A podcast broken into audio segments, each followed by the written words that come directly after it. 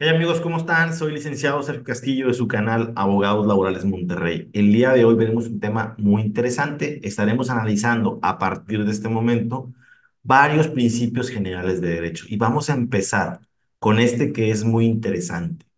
Confesión de parte, relevo de prueba. Y ustedes se preguntarán qué significa esto.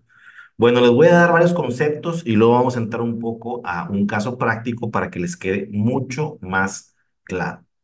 Este principio se basa en la idea de que cuando una parte en un proceso judicial admite voluntariamente un hecho, esa admisión tiene un peso obligatorio, significativo, y puede relevar a la otra parte de la obligación de prestar pruebas sobre ese hecho específico. En los juicios laborales ahora se le llama hecho no controvertido. Como ustedes sabrán, en los juicios de nueva creación ante los juzgados laborales, hay una audiencia que se llama preliminar. Y precisamente en esta audiencia hay una etapa que se basa exactamente en analizar cuáles son los hechos no controvertidos que existen. Y esto es precisamente de lo que estamos hablando, porque una confesión de parte significa un hecho no controvertido. Pero bueno, vámonos despacito a entrar para que lo vayan entendiendo un poquito más.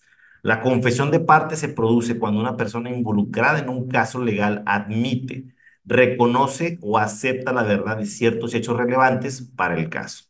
Esta confesión puede ser expresa o puede ser tácita, todo depende de cómo se den las circunstancias del caso en particular. Una vez que una parte ha confesado un hecho relevante, el principio a confesión de parte relevo de prueba entra en juego.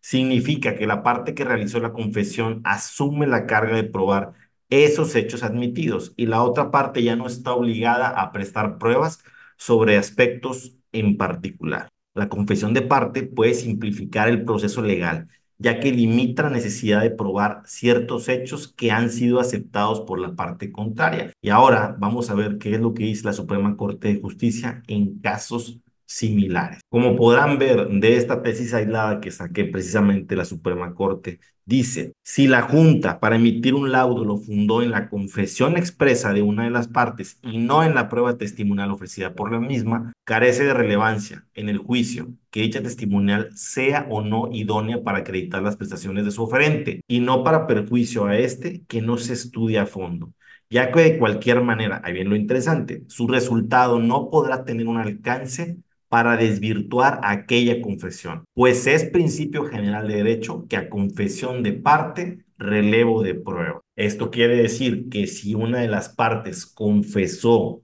una situación dentro de un proceso legal, no es necesario ofrecer cualquier otra prueba, porque ya se le relevó a la contraparte de tener que acreditar cualquier situación que verse al respecto de esa confesión. Pero entrando directamente a la práctica, vamos a ver un juicio que precisamente estamos viendo aquí en mi despacho.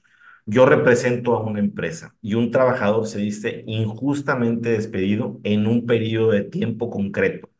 Por así decirlo, el día 15 de junio del 2023. Muy bien, ese trabajador dice que él estuvo fuera de la empresa, faltó 15 días porque tenía un permiso para vacacionar y dice que tenía el permiso por escrito. Muy bien, fíjense, aquí hay un tema bien interesante. Aquí precisamente hay una confesión expresa por parte de la parte actora. ¿Qué es lo que está confesando? Está confesando que él faltó esos 15 días, del primero al 15. Hay una confesión expresa.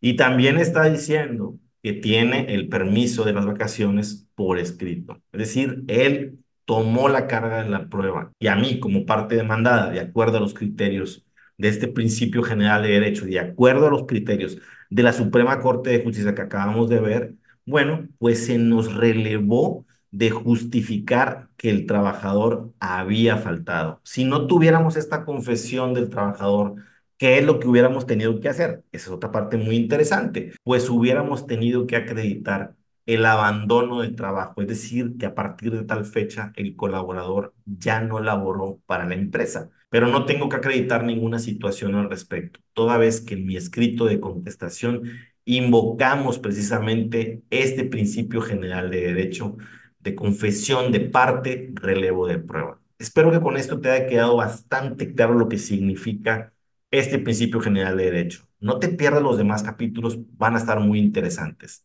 Buen día y abrazo para todos.